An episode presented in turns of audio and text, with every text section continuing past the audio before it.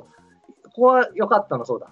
9回表ですね。そうですね。あの、ここはドリスの話になっちゃいますけど、あの、ドリスが出てきて、そうそうそうそドリスは何ですか？あの、病み上がりだったんですか？う。うん、うん、そう、体調不良でね、落ちてて、で、戻ってきたっていうことなんですけど、そうか。で、でこの回の MVP はやっぱり西川なんですよ。うん、全く抜けない外野の、普通のシングルヒットの、普通だったシングルヒットの当たりを二塁打にあ、そうそうそう足でしたんですよねで。すね。で、こっからのまあ、ドタバタなんでね、うん、ドリスの。うん。堂林の、えーお二塁から三塁への送りバントが、うんドリスのエラーで、西川まで生還してしまうと。西川が生還すると。はい。で、勝ち越すってことになって、うん、まあ、その後はまあ、ドリスの、なんつうの、一人舞台というか、まあね。フォアボールがうんなんだ。ここは本当に申告敬遠もありまして。そうですね。で、えー、ワンアウト満塁で、これ、せいやツーストライクまで追い込まれたんで、頼むもう、もう最悪ゲッツーはしょうがないから、バットに当ててくれと思って見てたら、うん。うわぁ最初ファールだと思ったんですよ。ああ、そうですか。うん。うん。で、おーって見てたら、ボールが見えなくて、うん、うん。ついたら、福留のあ足元に落ちてる。ボールにああ、ボールに当たったんだと思って、うん。もうからワッショイですよね。ああ、申し訳ないですけれども、いやいやいやいや。ワッショイって感じでした。いや、そらそうでしょう。でね、あ、そうだ、思い出した。この日のね、ヒーローインタビューが鈴木誠也だったんですね。はい。で、鈴木誠也が、とにかく僕は今、打点を取りたいって言ったんですよ。へえ。その、ヒット打ちたいとかホームラン打ちたいじゃなくて、打点を稼ぎたいと。稼ぎたい。うん。もう、素晴らしいと。うんうんその、本当に求める4番バッターが出来上がったなと、うん。なるほどね。うん、思いました。うんうんまあ、あのホームランも見事やもんな。見事ね、ね。切れないでうね。ん。あら、すごい。確かあの、初めの方、福留が、えっと、ライトのポールに当てる方なんでね。ああ、ありましたね。ね。ではい。はい。締めが聖夜のあの、レフトに当てるホームランっていう、んレフトポールに当てるホームランっていうのもなかなか面白い試合でしたけどね。いやーあのホームランは見事ですね、やっぱり。ううんう具の根も出ないですよ。そうですかね。うんまあ、素晴らしかった。素晴らしかったですね。いや、うん本当あれは、僕もそうですね。大体ポールに当たるホームランって僕は神宮球場で昔、青木がね、よく打ってたんですよ。青木がね、切れる切れる切れると思いきや、ポールにポンって当たるんですようね。ん。な人のばっかり見てたんでね。うん。今回は当たったわと思って、嬉しかったですけどね。で、そんな感じでまあ一応ね、まあもう試合は終わりと。参戦。はいうん。終わりました。でなんか試合に関して他にありますでしょうか？うーん。まあ勝てる要素はないんでね。広島には。う。うんんピッピッチャーはいいって思ってたから、ここまで僕も打てるとは思わなかっいや、だから、これうん、前もちょろっと話したと思いますけど、その、当然、継投になってくるわけじゃないですか。で、先発ピッチャーがいくら良くても、結局、100球、あるいはまあ6回、7回っていうところで変わってくるっていうのは、まあ、誰が投げてても大体ある話ですよね。まあ、完封で100球ぐらいで行くっていうことは、まあ、年間1試合か2試合かあるかぐらいなんで、当然、うん系統が出てくるわけじゃないですか。うんうん。で、そうなってきたら、やっぱり先発ピッチャーよりもどんどんどんどん質っていうのが下がってくるわけですよね。それが、あの完全にまあ大差ついてたらもちろんあれなんですけど、うん僅差でってなってきたら、やっぱり精神的なプレッシャーもあるし、投げ続けてきてる疲労もあるしってなってきたら、やっぱり後のピッチャー、後のピッチャーをどんどんつぎ込ませるっていうことが、勝つための方程式の一つだと思うんですよ。なるほどねう。ん、そう考えたら、うん。やっぱりそのちゃんとそこに向けて先生中押しっていうのができてるチームはやっぱり主導権も取れるし強いと思いますね。確かにあの3戦目の阪神側からの藤川と桑原は打てませんでしたからね、やっぱり。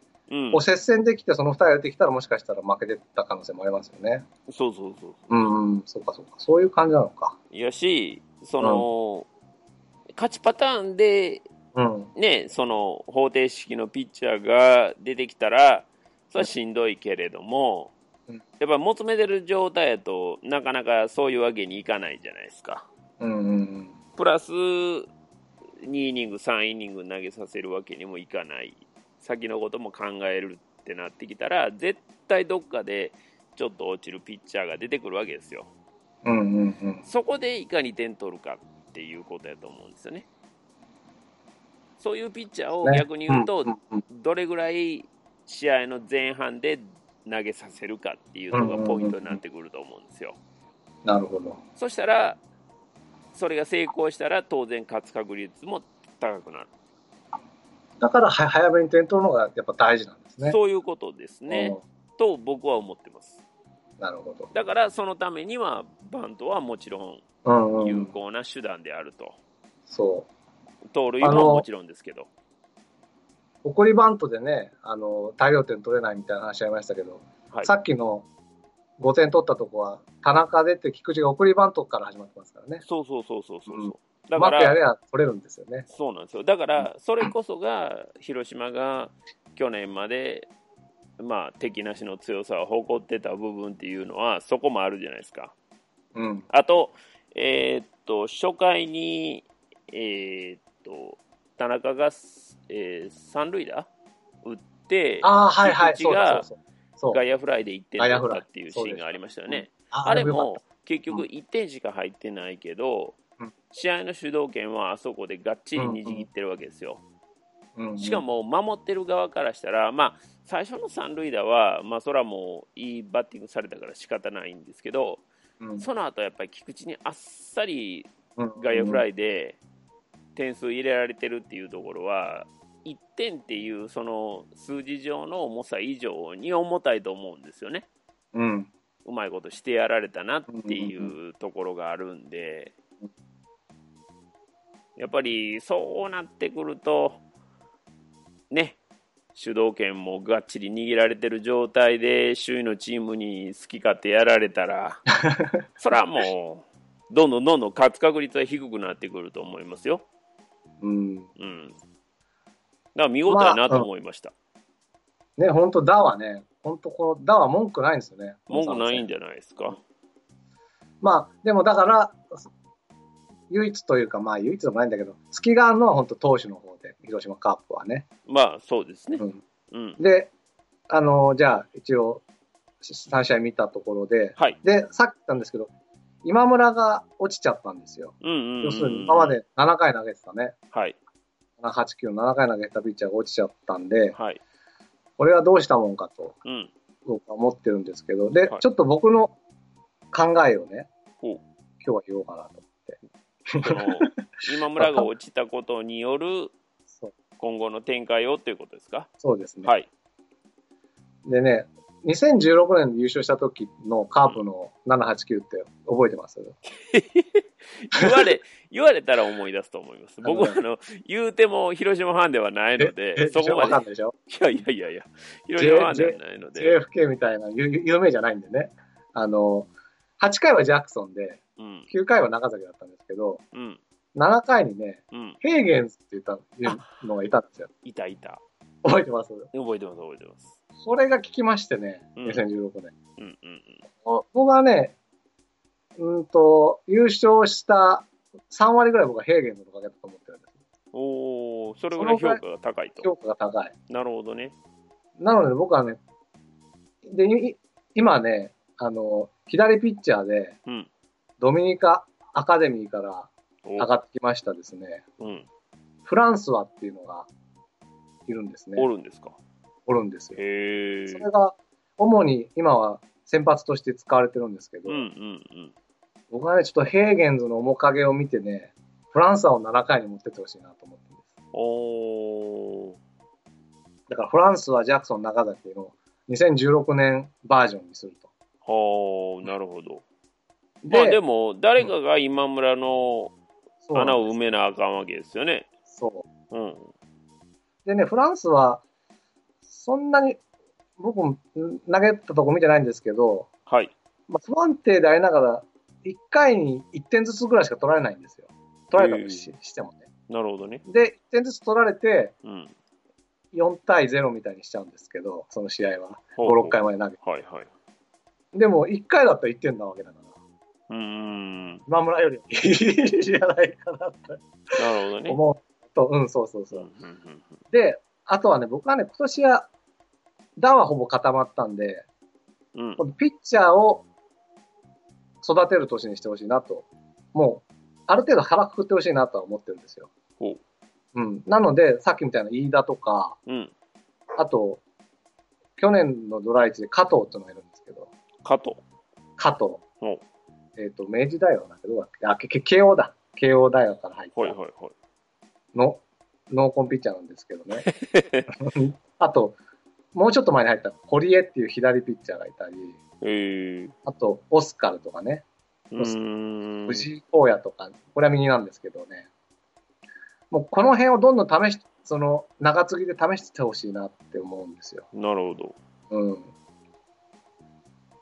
そんな感じうんうんうんうん。なんですね。まあでだから、も、誰かを試さんとあかんわけでしょ、そうそう。あの、今村が落ちた以上は。阪神が桑原が固まったのってどんな感じで固まってきたんですかね？今みたいに。うーん。固まってきた。ってわけじゃないのいやいやいやいやいや、うんそれはね、その投げさすピッチャーが桑原以外におらんかったからっていう。あ、でもこの桑原が最初に出てきた時はオープン戦から調子良かったんじゃなかったですかね、確か。ああ、そうか、うんそういうピッチャーがいないな、うちは。たんちゃうかな。で、シーズン入ってからも使い続けてずっと良かったっていうことですよね。うん、そうそう確そまあ、でもね、やっぱり、このセットアッパー的なポジションのピッチャーは、寿命がね、う。うん、なかなかそう。しんどいので、ちょっと連投してるとやっぱかわいそうに見えてきますよね。まあ、だから、えっ、と、来季というか、うん未。来のセットアッパー候補としてはやっぱりアドゥアなんですよ。うんうんうん。でそこに加藤とか堀江とかも入ってほしいなっていうのと、うん。あとはワンポイントなんですよね。ワンポイントピッチャーで、オスカルと飯田に僕は期待している。なるほど。うん、感じですかね。まあ、しかもね、飯田はそれで投げてるわけやから、そう。で、あと、その、広し対広島を見て、はい。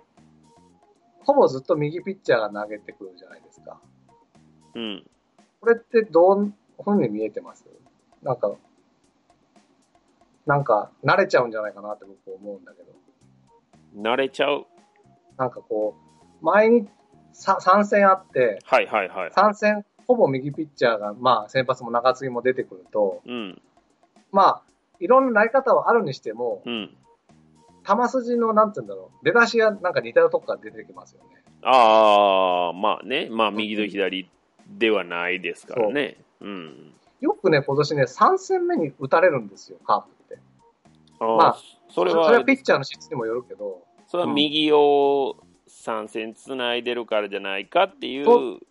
のもあるんじゃないかと僕は思ってるはあ、はあはあはまあそれはね、一概に言われへんかなとは思いますけど、当然ね、3戦目に投げる選ピッチャーは若干劣るでしょうし、うんうん、それは一概には言われへんとは思いますけども、ただ、うん。間に左が入ったら、それは当然変わってくるとは思いますよね、うん、単純にね。そうそう。う。ん。で、先発をフランソワにしてると、うん、要するにジョンソンとフランソワをカカードのどっちかに入れると、どっかは左ピッチャーになるっていう効果があったんだけど、なるほど。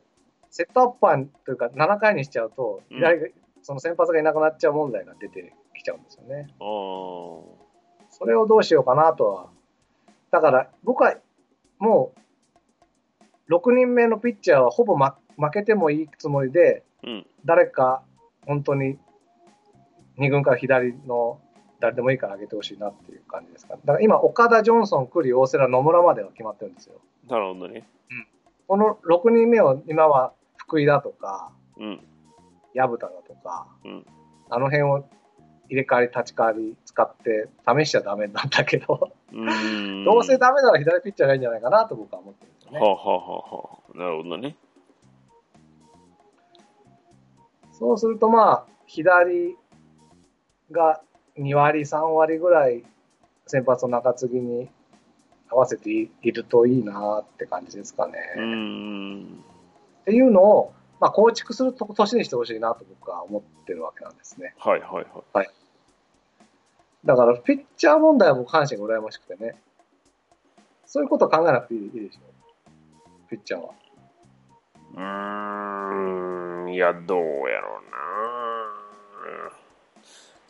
すまあ、桑原もね、連投が気になるとこやし、で、ね、90も、まあ、年齢も年齢です。うん。で、そうなってくると、あとはね、まあ、能見がね、後ろに回ってきてるんで、あれなんですけどああ、そうだそうだそうだ。あれ結構いいですね。うん僕は好きだ。やっぱりね、先発は正直もう厳しいんかなっていう気もしますけどね、ただうん、代わりに投げてる先発のピッチャーが、ね、別にうん。能見以上の まあ選手ばっかりかって言われたらそんなことないんで、ただね、そのイニングは、こう、毎年ある程度投げてはくれるんですけど、うん。やっぱり勝ち星に恵まれへん年がもうずっと続いてるんでね。うん、まあ、能見だけのせいじゃないですけど、まあとりあえずは後ろでちょっと頑張ってもらってっていう感じでいいんじゃないですか、年齢的にもね、うんうんうん。うん、あるんで、まあね、ピッチャーがどうこうっていうような話でも、阪神の場合はないので、まあ、ちょっとね、うん。チャンスは作るんですけどね、意外と。まあ、こっちがフォアボール出してんだけどね。あそうそうそうそう、うんだからそういうことですよね。うん。うん、フォアボールでもらったチャンスは作ったとは言い難いんで、まあ言い難いですかね。そうそう、だからその後なんですよね、そのフォアボール、フォアボールで、うん。ピッチャーが9球してんのに、うん。そのランナーが溜まった状態で、ボール見ずにいきなり初球打って内野ゴロとかね、うん、うん。まあ、あるよ、あるんですよ。いやいやいやいや、もうピッチャーもストライクとんのに9球言うてんのに、なんで助けんのと。せめてフルカウントぐらいまで見ようよと。まあそう、だから、あの、最後の試合の7回の今村も、うん。北条はフライでワンアウトくれたんですよね。その、うん。4人、3人フォアボール出してるんだけど、うん。フライでアウトくれたから、あ、ワンアウト満塁で、まあ、よかったなっていう、よくはないんだけど、ノーアウト満塁よりね、そらそうです。もし北条がフォアボール見てたら、もう、押し出し1点ですからね、そういう、そういうことなんですよね。そういう点はありますよね。うん。で、まだね、その、今言ってた7回の場合は、うん。えっと、フォアボール1個でしょ？糸原にフォアボールで、北条がレフトワンフライっていうことやから、だから、ここのレフトフライがやっぱ問題なんですよ。おううん。あの、うんうん。えっと、この時点で点差が何点？えー、えー6対3でしょ？6、3ですね、6 6、対3 3でしょ、うんうん。だから、ここでやっぱり、せめて進塁打欲しいですよね、やっぱりね。簡単に打ち上げてしまっては、これはやっぱりちょっと厳しいなと思いますよね。しかもフォアボールで、あれって感じになってるんやったら、やっぱりカットカットで、やっぱりもうちょっと球数投げさせないといけないですよね。うんまあ、それを北条に期待するのはここかな。っていう感じですかね。なるほど。うん。まあ、まあまあ、とにかく、あのー阪神は、えー厳しいです。はい。わかりました。厳しい。まあ、で、次は阪神ははい。ああ、横浜ね。横浜球場で横うん。で、カープはうん。松田で巨人とこれは3つ取ってほしいな出るかな。まあ、菅野と山口じゃなかったんでね。そうですね。裏の方ですよね。巨人のローテの作り方もいまいちよくわかんないんだよな。んなんでカープってこないんだろうね。ね。まあまあいい、僕とし僕らとしてはラッキーだなと思いましたけど。うん。まあ、だからその辺がね、うんまあ、あの、吉信監督の限界じゃないですか、ある程度。まあ、ただ、打つ方は調子良さそうなんで、そうですね。マギーが良いですよね、今ね。そう、だから本当に、もしだから、回の頭でヒット打たれてもいいから、うんフォ。アボールだけは出すなと。そうですね。まあ、フォアボールはやっぱだけは目指してほしい。うん、うん。それではいただけんので、そちょっとでもまあ頑張ってほしい。う。ね。あとはさ、坂本の体調不良があと1週間ぐらいついてほしいと。あ、今体調不調なの、うん、体調不良でね、昨日休んだの。あ、なるほどね。うんそううんまあタワーだから、うん、そっか。阪神は横浜で、はいバリオスとメッセンジャー。うん。まあ、一緒にはいかな。もう、逆に今セ、セリーグの調子がよよくわかんないんでね。うん。で、カープはう、ん。あの、ローテ再編で、やっと火曜日に勝てそうなジョンソン。で、お向こうが桑原なのかな？桑原っていうう、ちょっとよくわからないピッチャーがうんうん。中央大学から入った。はいはいはい。1年目だ。うん。ル、ル、ルーキーですね。うん。うん。勝ってほしいな、これは。ぜひ。いやー、これはね、3つ取ってくださいよ。もうまあ、ここはだから、カースイ木にジョンソン、クリが入るようになるんで、はい。間違いなくホームですからね。思うんでね、うんうん。頑張ってほしい。頑張ります。うん。なんとか、だからもうここで、勝ち越しはもう本当に楽になるんでね、シーズンが。うーん。5ゲームまで離れるんで。あ、だから DNA に勝ってほしいですね、僕は阪神に。DNA は3位。うん。なんかね、毎週毎週2位のチームが来るようになっちゃって。ああ、そう、なるほどね。あの、2位のチーム、は、阪神やっつけたなと思ったら、今度 2, 2, 2位が巨人になってね。うーん。で、今度は DNA なのかね、だったら。まあね、そういう、2年前もそんな感じでしたけどね。で、あ、すいません。ではいちょっとあの、もうすごい時間しちゃったんだけど、あのメ、メールが来てましてですね、おそうなんですか？急ぎ足で、すません。はいはい。ちょっとね、長文なんですよね。あまず、あの、バオバブさんからいただきました。はい。えー通常のシーズンが再開し、うん。交流戦の流れを引きずらなければよいなと思っておりましたが、うんうん。3連勝、結果だけを見れば最高のスタートとなりましたね。うんうんうん。ただし、内容を見ると、えー中継ぎ以降が相変わらずピリッとせず、うん。決して手放して喜べる結果ではありませんでしたと。うんうんうん。特に本日阪神戦勝ちはしましたが、5点差追いつかれた時は半分諦めました。諦めるは早いな。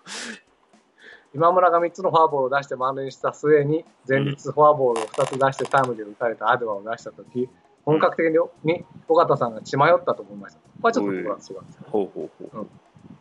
いないんだから。案の定タイムリーを打たれたということは、やはり系統ミスだと思っています。ほう。そその後、劇的なマンデーアーチが飛び出したので、同点に追いつかれたことは薄まりましたが、個人的には非常に気になっています。だから我々としては系統ミスというよりかは、うん。ちょっと出したピッチャーがあまりにもひどかったということなんですよね。まあ、そうですよね。フォアボール連発ではね、これはもうベンチどうしようもないですよ。こういうのって系統ミスっていうのですかね。もう3点差で勝ってて、とりあえず今方程式だと言われてる人を出したのに、そのピッチャーが打ち込まれるっていうのいや、それは系統ミスではないでしょう。はいだってうん、イニングの頭から乾いてるわけでしょ。そううん。だから、これは、まあ一応、言葉上は系統やけど、イニングの頭でまっさらな状態で投げさせてるわけですから、これは系統とは言わないんじゃないですか？ねうん。むしろ、そのうんランナーが背負、ね、二塁とか一塁とか三塁とかって背負ってる状態で、左のピッチャーが出てきて、そこで例えばさっきの言うてた飯田を、この厳しい場面で出して、打たれたとかってなって逆転とかってなったらちょっと荷が重かったんちゃうかとかっていう意味でベンチがその席を問われるっていうのはあり得ると思いますけど、うんうん。でもねそうじゃなくてまっさらな状態で。ねでしかもセーブがつく状態でホールドもつく状態で来てるわけですからこれはもうベンチとしてはやりようないんじゃないですかねうんこ。こで出したピッチャーが悪かったらこれはもうしゃあないですよね 知らない。しゃあないと思いますよあとさい、さっきから何度も言ってるけど、あの、はい自分が出してないランナーを返すまでは許してあげてよって思いますね。うん まあでもそう,、うんそういう気持ちがないとリリーフはやかやってられるのちゃいます、そうそうそう。だから、その人が出したランナーまで返したけど、それが逆転になっちゃったっていうのは系統ミスだと思うけど、あまあまああそうですね、のうん、だから人が出し、だからやられへん3点差あって、ね。そうそうそう。うん。3点差あって満塁の1塁まで返しちゃったっていうのは、うん。まあ、系統ミスとはそんなに言わないんじゃないかなっていう。うんことかうん。そうですまあ、ね、場合には入れますけどね。だから、まあ、今村はね、結局、これを境に2軍に落ちてしまったから、そうです。余計にそのそういう印象を持たれたっていうことなんかなっていう気はするんですけど、少なくともそれまでの間は、ラロカさんの話を聞くにつけ、その勝利の方程式の一翼を担ってるわけじゃないですか。そうなんうん、だから、そのピッチャーが出て、調子悪かった、あるいはね、あのまあ、何らかの事情により打ち込まれた、フォアボール連発したっていうのは、もうこれはもう投げさせてみんと分からへんことなんで、うんしゃあないと思いますけどね。これをベンチのせいやって言われたら、もうあとはもう占い師に監督やってもらうしかないので、あの、調子の見極めが悪いっていう話にはなるかもしれないですけどね。ブルブルペンね。これはでも難しいんちゃうんかな、ブルペンでよくてもね、でししかも3立てした中で、うん。そういう、まあ、言ってみれば、悪いとこが、なんつうの、こう、出せた、なんていうの、こう、露見させられたっていう意味でも、まあ良かったかなと。ああ、まあそうですよね。ね結果的に今村今村そうそうそう2軍に落とすことによっそうてそ、うそう。そ未然にまあ防げたってことにもなりますよね。う。負けにはなんなかったわけだからね。そうそうそうそうそう、うん3連勝ですから。ですね。うん、で、すいません、メールね、まだ続くんですあまだ続きごめんなさい。ごめんなさはい。さてさて、先週の放送は非常に面白く聞かせてもらいましたと。お以前、私が野間が嫌いだとメールしたことがありますが、実は堂林あまり好きではありません。野間と堂林のプレーが嫌いだというのではなくう、ん監督にあまりにもひいきにされた選手が好きではないということであす。なるほど、なるほど。野村前監督が堂林を、尾形監督が野間を重用しすぎたように感じていますと。なるほどね。野間の起用もひどかったのですが、堂林だって2012年はホームラン14本打ったものの、うん。翌年は OPS5、えー5割9分9厘と結構ひどい成績にもかかわらず、うんその翌年も100試合以上使われるのは全く理解できなかったですと。なるほどね。同じことやってるなと。まあ、当時は選手が薄かったというのはありますが。セブンさんが平等でなくても公平であれとの話でしたが、うんここれはあの、要するに、結果を出している堂林をなぜ使わないんだと、その、これこれこそ、あの、干してんじゃないかみたいな話の流れなんですけあど、、なるほどね。うんはいはい。ただその平等と公平っていうのが、うんどのスパンで考えているかによって話が変わってくるかと思います。うん、うん、うん、尾形さんは結構長いスパンで物を捉えるタイプだとしたら、いたら今の起用の理屈もわかります。うん。うん堂林はすでに公平にチャンスを与えられた選手、うんそして結果を出せなかった選手と捉えられているかもしれません。ほうまた規定打席に達して良い結果を残した選手というのは、我々が思っているよりも高い評価をしており、うん。その限界点が30打席だったのかもしれません。これはですね、あの、安倍をね、はい。とにかく打てないのに、何打席も使ったり、スタメンで使ったっていうのが、うん。要するに、ぼ僕は、その、安倍っていう選手は、菊池とか丸ぐらいに小川さんが評価してるから、それだけ粘ったんじゃないかっていう話の、を多分、言ってくれてるんだと思うんですね。そのだから。限界が30打席だったかうん、うん、もしれません。うん。その想定があっているのであれば、堂林がカープにいるのは不幸ですねと。うーん。またもし、野間が今年規定打席に対して2割8分以上の結果を残したら来年以上、来年も重宝されるんでしょうね。それも嫌だなということで、これからも新放送を楽しみにしています。ありがとうあ。ありがとうございます。まあ、この辺の話はちょっとあの、セブンさんたちとします。まあね、あの、僕はまあ、そ そこまでこう詳しくわからないっていうのもありますから。まあ、でも、ちょっと僕の味方してくれてるなと思って嬉しかったですっていう感じですね。うーん、あなるほどね。だからどういうスパンで見てるかっていうことで、うん。確かに、今現在のはい。1選手を見ると、うん2軍ですげえ打ってるのに、うんうん、う1軍。上げてもなんか守備固めとか、はい。何しか使ってないんだけど、うん。僕からすると、だから、要するにこれから強いチームを作るにあたって、選ばれた人と選ばれてない人がいるんじゃないかの差なんじゃないかっていう話なんですようね。ーん、なるほどね。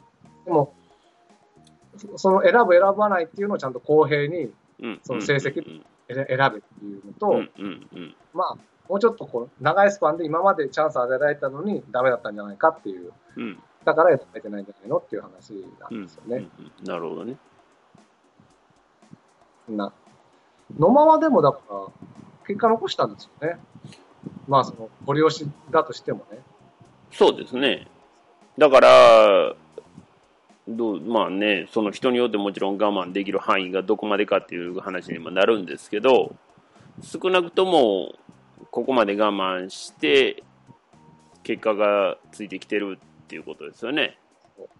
で、で堂林はまあ、うん、うん。の野村さんの時にご利用ししたけど、うん。あんま結果が出なかったと。うんうんうん差なのかなと僕は思うんだけど、まあ、そんな感じですね。だから、結果が出えへんかったら、やっぱり使い続けたらさ、批判は受けますよね。当然。ね。受ける。うんそれはでわわかります。うん。うん、だから、今の野間の成績が、その結果が出てる部類に入ってるであれば、これはこの賭けに尾形監督が勝ったってことですよね。ですよね。まあ、うん。今年1年見てって感じですけどね。うん、今のところ勝ってるなって感じ。まあ、そうでしょうね。だからそれを考えたら、やっぱりどっかでこう、ある程度目つぶらなあかん時期ってあるわけでしょ？どの選手であっても。ね。だから、それが今年であって、それがある程度もうまだ1年のね、中盤あたりで芽が出てきてるんやったら、今のところは問題ないんじゃないですか？そう。ねだから、ぜひ野間が活躍しても喜んでほしいなと、ああ、非常に思いますけどね。ど、ど、ど、堂林ファンの、いっぱいいるんですよね。そういう方がね。その、あ野間がダメだと野間、野間がダメだというか、堂林使ってないから、もう試合がつまんない。まあ、堂林に限らずね、その、うんうんうんうん、岡田さんの選手起用が試合をつまんなくしてるっていう。ああ。ただもう、僕のナイターの5点を見てくれと言いたいですね。まあいいや。で、すみません、もう、もう、もうい、もう一通来てましてあ、、もうまだ、はいはいはい。麦わらでランスさんという方で、はいえーちょっと前に、麦わらでランスってなんでついたんだろうねっていう話をカープキャストでしてて、それのはいはいはい、答えをくれてて、ほうえーランスはうん1987年から88年にカープに在籍した助っ人外国人選手でうん。で、87年にはホームラン王。しかも規定打席の中での、あ、そうか、最低打率なのに、まさにホームラン王か三振かの選手でしたと。ホームラン王だけど最低打率っていうね。そんな彼の応援テーマソングは、その頃流行っていたおにゃんこクラブの生稲晃子の麦わらで、麦わらでダンスという、ダンスとランスをかけての選曲だったので、うん。で、そこから取って、麦わらでランスという。なるほど、ペンネームなるほど。いや、全然知らなかった。30年前だと知らないんですね。うん。麦わうん麦わらでダンスの曲は、甲子園の応援ソングでも今も生きていて、うん高校野球を見てかかるので思い出します。知ってます？あ、知ってますよ。あ、知ってるの？うん。タタタタタタタタタタタでしょ。タタタタタタタタタタタでしょ。あ、それか。そうそうそう。タタタタタタタタタタタタタタタタタでね、カートバセとかちゃいますの。なるほど。うん。そっからなんですね。あれはまあね、ヒッティングマーチとしては景気いいから、ね。使いやすいんじゃないですか。本当だ。じゃあ、こ今度はそれ聞いたら、ランさんを思い出そ思い出すと。う。で、まあ、生稲晃子さん、まあ、思い出してほしいですけどね。あんまり歌ってるの見たことないね。でああ、ほんまですか。うんはいで、ちょっとまず続きがありましたね。はいはいはいはい。お交流戦が終わって今後どうなることかと思ったら、うん阪神に3連勝。はいはい。下には下にいる、下には下がいるってことか。いやいや、だいぶ下ですよ。試合下。内 試合内容はうん疑問符が残りますが、見つかったのは大きい。そりゃそうでしょ。2位と5.5ゲーム差となり、次のジャイアンツ戦、菅野山口が投げないので3連勝してほしいですね、と。ですね。うん。そう、3連勝してください。ここからですね、あの、小型采配には常々疑問を抱いていますが、この3連戦の投手交代はどうなんでしょうと。考え方を変えたのか、投手交代を支持する人は変わったのか、先発投手を早く変えすぎ、大瀬良は7回まで5-0で8球だったので、まだ投げさせてもいいのではと思ったが、無理させない策だったのか、うんうん。野村は5回3分の2での途中交代、久々の登板だったので大事を取っかうんうん6-0からの交代。うん。うん。しかも今までやったことないサウスポー飯田のワンポイント、過去これは成功。うん。まあ、この辺、さっき僕らが言ったんですけどね。で、ね。岡田は6-1から5回3分の2で交代、ワンポイント飯田は今日は失敗と。まあ、しょうがない。うんうんうん、まあしょうがない。結局、岡田の勝ちはなくなり、投手使いすぎて延長になったら投手いなくそうなりそうだった。だから、あの、アデバを買いまたぎで使わざるを得なかったんですね。正直3戦とも投手交代は全部失敗。無駄に試合が時間がかかってしまったと。あランスさんあねおっしゃってますうんうんうんまあ、これはささっきの話を聞いていただいて、もう一回ちょっとご意見いただきたいなって感じですね。ああ、まあそうですね。うん、そうそう。んで、こ交流戦の負けパターンは、うん1、先発が3回くらいまでに大量失点。2、リードしていたら、いたり、ちょっと負けていても逆転可能の範囲だったのに、中継ぎの大量失点。の3、1と2の両方が重なっているパターン。この3つと。まあ、これはだから、い1が取られて、もっとより悪いピッ敗戦投手出したらってことですよね、3はね。まあまあまあ、そうなりますよね。流れとしてはね。うん。うん。でまあ、やっぱ1位は、これはもう、しょうがないですよね。1はしょうがない。ねえ、先発ピッチャー、それは誰も打たれると思って出してはいないと思うんで、これが打ち込まれたり、フォアボール連発で自滅したりっていうのはもう、しょうがないですよね。しょうがない。もう試合を潰したっていうのは、もうこのピッチャーの責任になると思いますし、で、でですね、うんはいで、その3つのあれを踏まえて、うん、えー先発が5回以上抑えているのは勝ちパターンなのに、もう少し我慢すべきだったのでは、絶対的に抑えられる中継ぎがいるのは別だが、点々点と。うん特に今村はひどい。私が見ても球のキレがないように思う。おー1試合目は中崎に買いまたぎさせるほどであると。長川は打たれているのに出ているの？あ、アデュバは投げさせすぎ？うん。いろいろ疑問がね。なるほどね。中継ぎで、それで、うん。中継ぎに福井はどうなのでしょうと。はあ。うん。福井優也ね。うん。中田蓮は2軍に落ちたけど、彼の方がいいのでは？そんなに不調なの？リーダーはワンポイントなのか、2戦目は糸井のワンポイントだったが、うんえー次の回、伊藤隼太、トヨタなので、そこまで投げさせてもいいのではと思ったのは私だけと。ああ。福井県を置いといて、リーダーは僕はワンポイントでやってほしいので、OK です。うん、うん、うん。で、次は打撃ね。はい。えー打撃陣はよく打っているのでいいかもしれないですが、一つ提案を、うん田中く丸鈴木で1、4番、1番から4番は固定の考えで尾形監督が動かない人だと思うけど、うん。田中菊池が調子が上がらない時こそ、そこに野間を入れるというアイデアはどうでしょうと。えー二部2番野間ってことだから、最近、菊池今一つかな、こんな時カンフル剤としての野間2番というのはどうですかと。多分反対されると思いますが、今の野間6番の打順だけは違う気がします。最近の彼の先を見ていると結構ファウルで粘っているなと思います。うんあっさり菊池よりもいい気がしますがいかがでしょうと。昨年ほど強くないと思います。うん。なぜ2位と何差があるのか不思議になりません。夏場に落ちてこないか不安になりません。3連敗に乗っています。カープキャスト頑張ってください。応援しています。これからが本当の勝負です。あ、ありがとうございます。ああ、よかったよ。はいいいろいろな、えー課題とこうしたらいいんじゃないかっていう。うーん。ピッチャーのはさっきの聞いていただくとして、はい。ここで言うと、野間を2番がいいんじゃないかと。うーん。ただ僕はですね、はい。だから多少、さっきも言ったけど、波はあるかもしれないけど、うん。今の打順でいいんじゃないかなと。ねあのねまあ、ラロッカさんはそういうことですよね。2, 2番って難しいんですよ。それは難しいですよね。でしょうね多分ね。ね。ノーマに難しいことを要求しちゃいけません。うーん。と思うんです、僕はね。だから、まあ、6番って今ね、意外とチャンスメイクの打順なんですよ。うん。カープ。うん。なんか、田中丸、聖也、松山で1点は取るけど、スリーアウト、そこまでやっちゃうみたいな。うん。で6番野間から始まって、うん。相沢、西川で返すみたいなうん。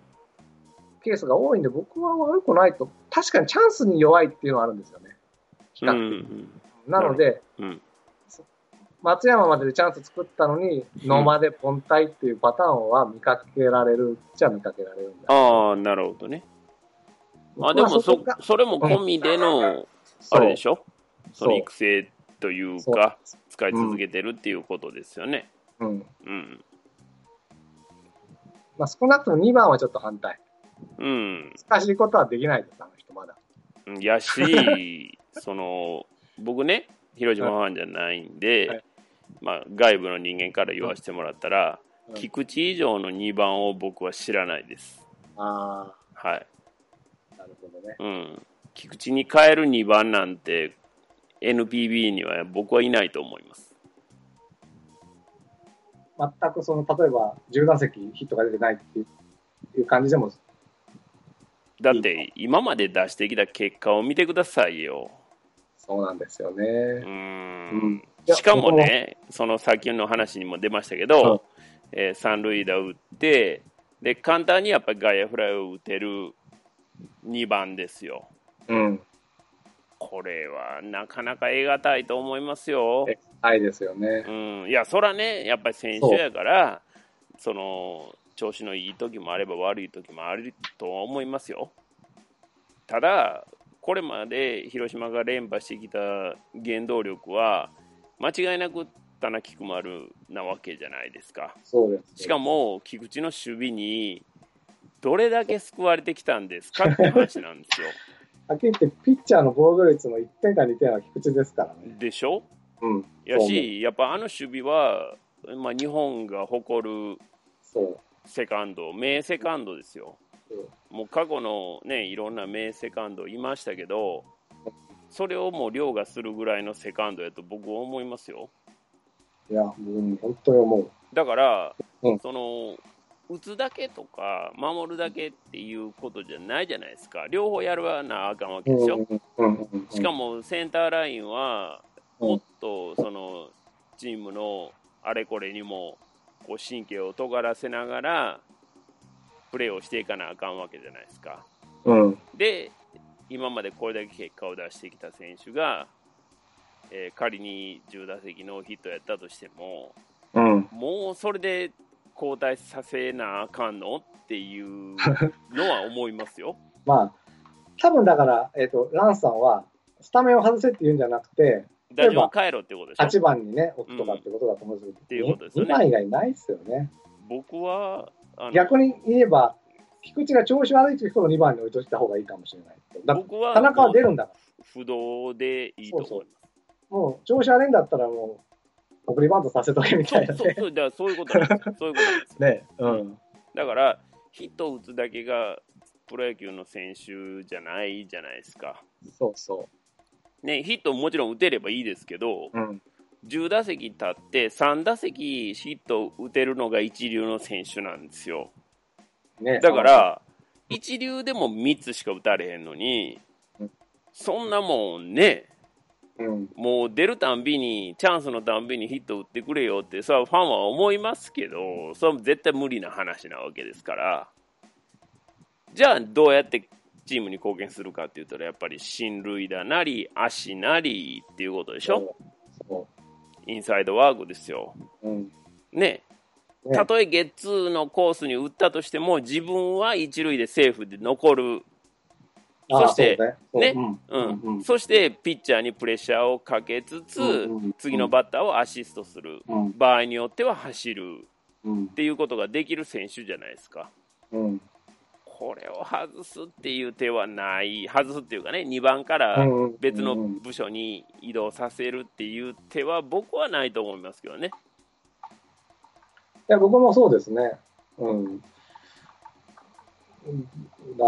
と思う。まあ、結構、2015年とか、うん、菊丸が本当にダメな時に、うん、うん、もう菊丸を話して、例えば、丸2番、菊池8番とかでもいいんじゃないかとかいうね、いろんなそういう話題は出ては消え、出ては消えてはいるんですけどねうんうんうんうん。ただまあ、優勝し始めてからあんまり出てないんだけど、そうでしょ。うんうんう、ん、その時田中がね、一番定着してなかったんですよね。うん、うん、この田中菊丸になってから、僕は確かにね、交流戦は田中菊が絶不調で、うん、ちょっと負けてたっていうのはあるんですけどうん、うね。ん。まあ、だから、交流戦はね、ちょっとやっぱ考えられへんようなうんことが、やっぱ今シーズンの交流戦は起きたじゃないですか。うんヤクルトが首位になり、オリックスが2位になり、誰も予想できてへんかったと思うんですよ。うんで、プラスアルファ、広島もそのうんチームのバイオリズム的にちょっとね、下降気味の時に交流戦を迎えたかもしれないじゃないですか。ですよ。で、セ・リーグに戻ってきて、あの女王、阪神に3つ勝つわけでしょ？うんまあ、ね、もうちょっとこう、楽に見張ったらいいのになっていう気しますそうなんですよ。うんなんでみんな感動しないのかなと思ってね。僕はね、だろうけど。だってう、んまあもちろんね、あの僕も考え方としては、去年までの強さはないとは広島、思う見てて思いますよ。思いますけども、他にでも広島に比するチームがないですもん。他のチームではう。んうん、現状ね。うん。ただもう結果を見たら明らかなわけですし、そう。で、しかも、課題は丸見えなんですよ。うん、ピッチャー。うん、そうですね。わかりやすいことはない。わかりやすいですよね。ね。ので、そこを暖かく、まあ暖かくなくてもいいけど、そこを見守るっていうのが一番僕いいんじゃないかなって。もう、打者に文句は言うなと。いう感じですかね。うん、もうね、やっぱり連覇してるチームで、今も首位で、もうちょっとあの余裕持って見張ったらいいんちゃいます？楽しく見ましょうって感じですね。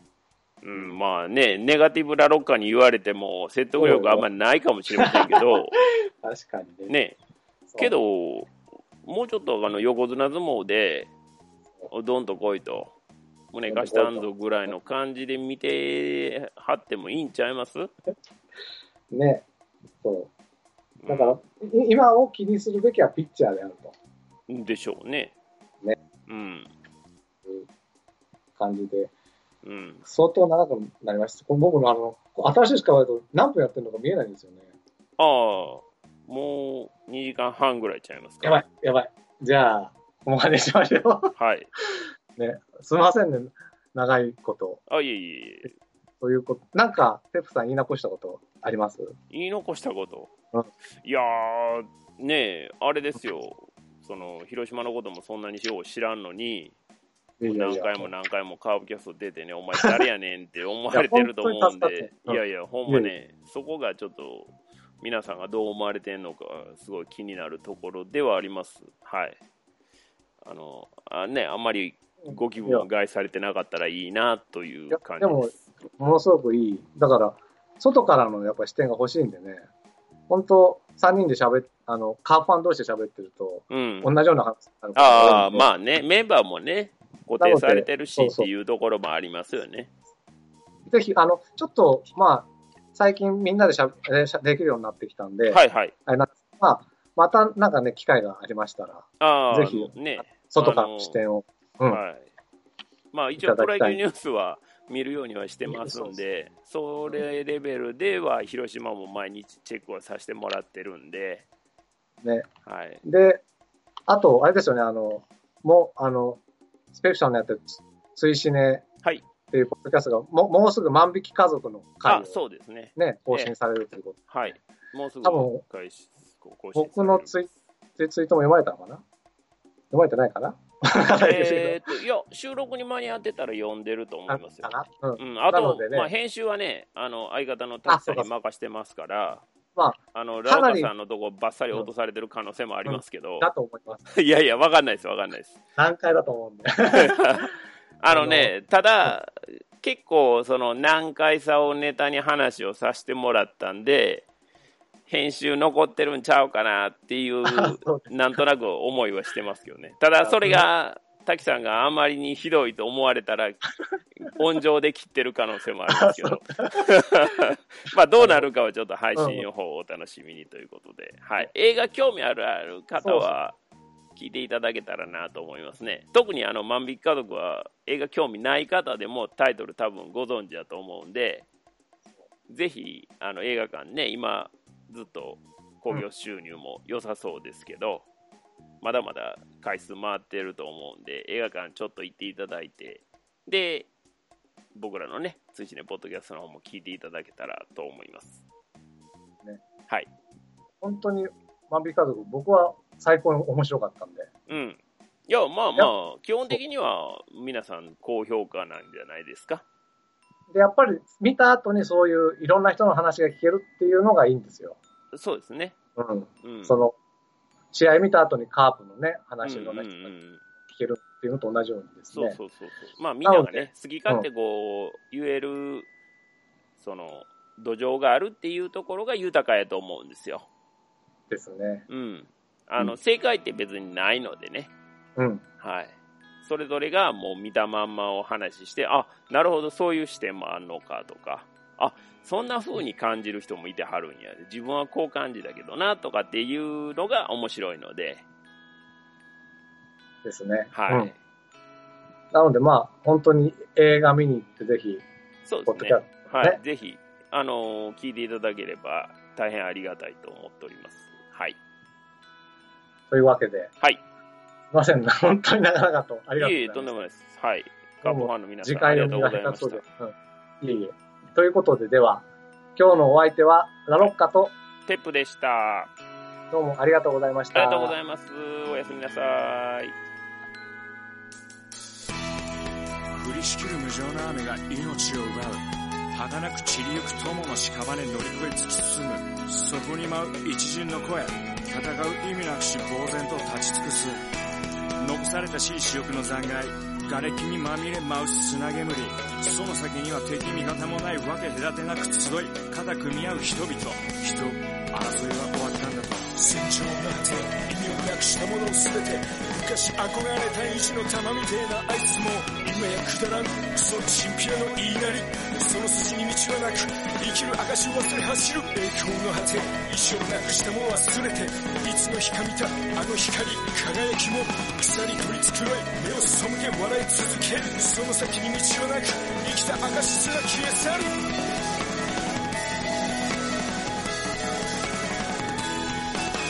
いたずらなお前皆を和ますのお前も全部ひっくるめてお前なんか話を見るとそれからだ。晴れの雨はなく終わらぬ争いもなく俺たちで変えられるきっと分かり合えるこの先も姉妹で皆で笑い合えるありのままのお前とありのままの姿でありし日のあの時のままで。